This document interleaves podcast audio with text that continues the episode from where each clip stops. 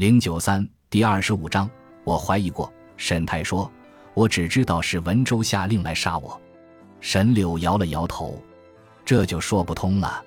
我很清楚，在李梅的事情上，你鞭长莫及。就算你愚蠢的想去阻止他和亲，也无能为力。所以我为什么要置你于死地？那为什么他会？沈太低头看着脚边的死尸。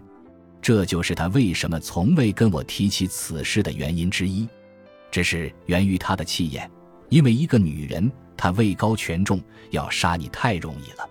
那藤官的事情呢？他害怕徐碧海，害怕节度使会把荣山叛乱的原因归结到他身上，把他交出去作为跟荣山谈判的筹码。我想他害怕所有的士兵。他轻轻一笑，所以今天早上的事情非常有趣，不是吗？沈太说：“我不赞同你这句话。”沈柳轻描淡写的摇了摇手指：“你，他说，真是太无趣了。现在仔细听好。”他等着沈太点头，像是一名教书先生面对他的学生一样。沈柳说：“那些汗血宝马会保住你的命，就让那些看林传出消息说，我确实参与了对你的刺杀。看林是不会说谎的。”你必须让他们相信这一点。为什么？为什么我必须？沈柳的脸上流露出沈太熟悉的不耐烦的神情。因为申祖皇帝比我们所想的都精明，而且如果他认为你和我之间有什么牵连，我们之间本来就有牵连。大哥，沈柳的表情更不耐烦了。你动动脑子好不好？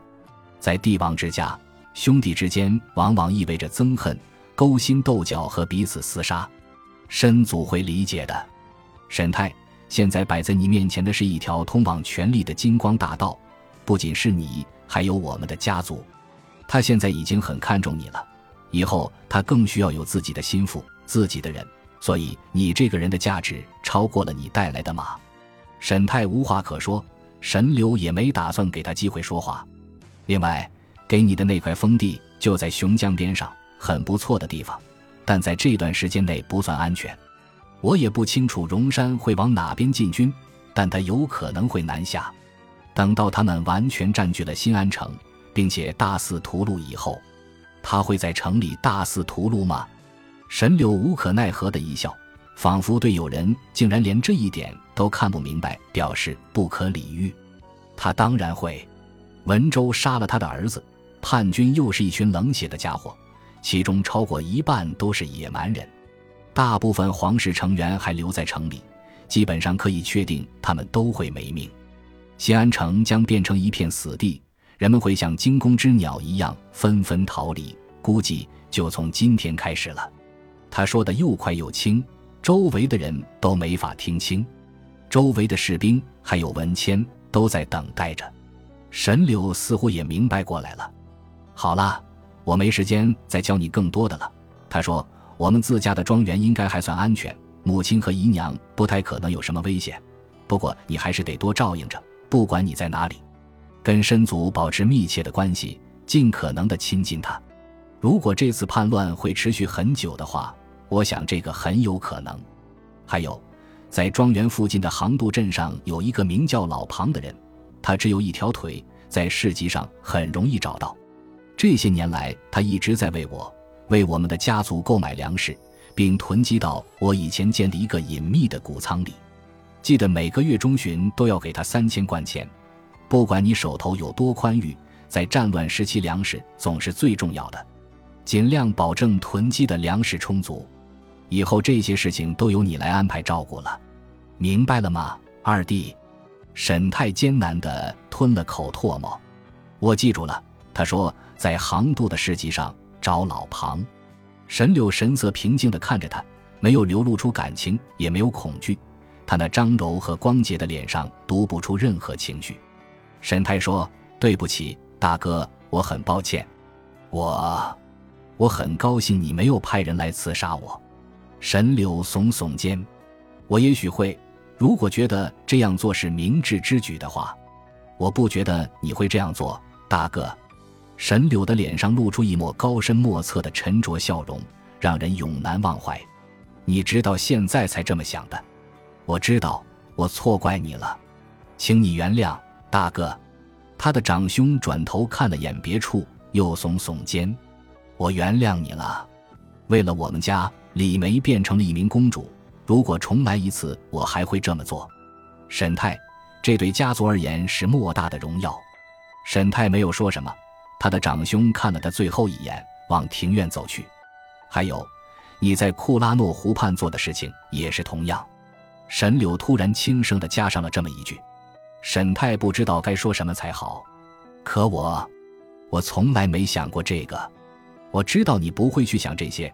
沈柳说：“如果你能办到的话，把我的尸骨带回去，埋葬在父亲旁边。”他又露出了一抹很浅的笑容。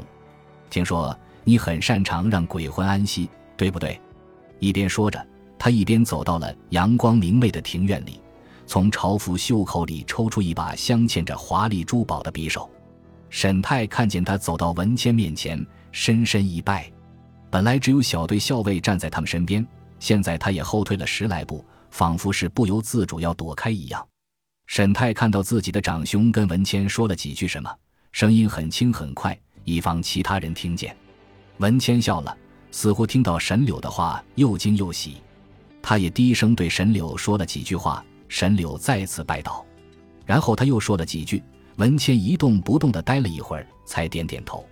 他轻盈地旋了个身，像是一名舞者在向戏台下的观众鞠躬谢幕一般。他背对着神柳，背对着驿站，面朝南方，看着路边那一排排柏树，还有远处沐浴在阳光下的田野。沈泰的长兄用左手扶着他的纤腰，右手的匕首干净利落地从肋下刺入。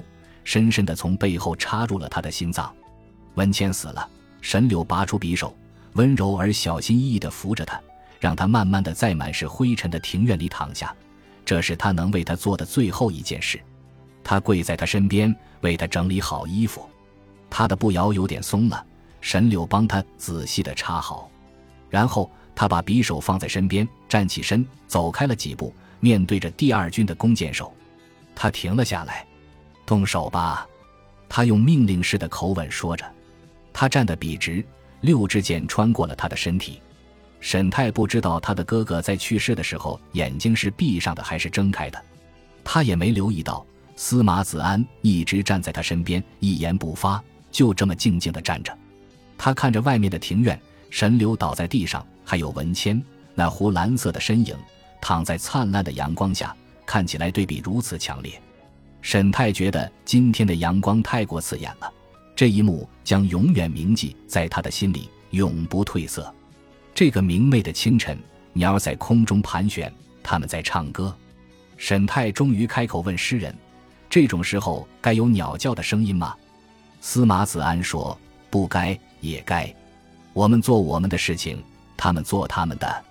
冥冥之中，一切都有注定。”此时此刻，说不定在某个地方正好有小孩出生，他的父母正沉浸在喜悦之中，万万体会不到我们这里的悲哀。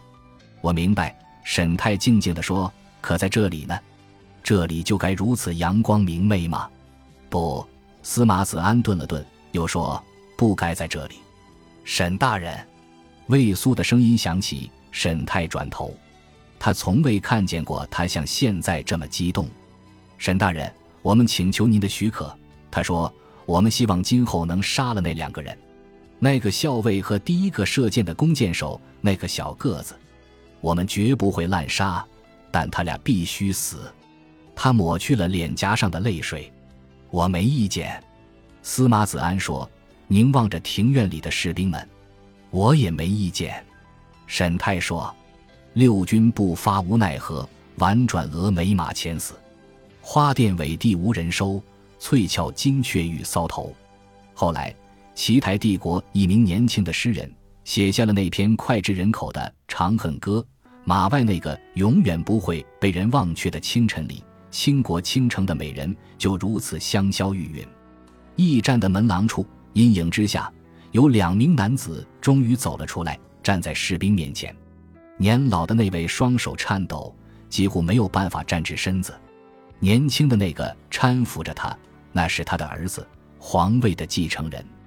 这一次出现在众人面前，则是以齐台帝国身祖皇帝的身份。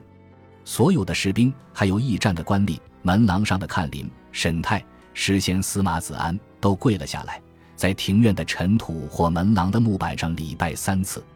这是第一批向齐台帝国第九王朝申祖皇帝跪拜的臣子。就在安利反叛的第一年，西安城即将沦陷的时候，新皇帝即位后的颁布的旨意清晰而明确，公正而恰当。文谦被安葬在附近的皇陵。在与沈泰协商以后，沈柳的尸体交给了看林，让他们把他带回南方的沈园安葬。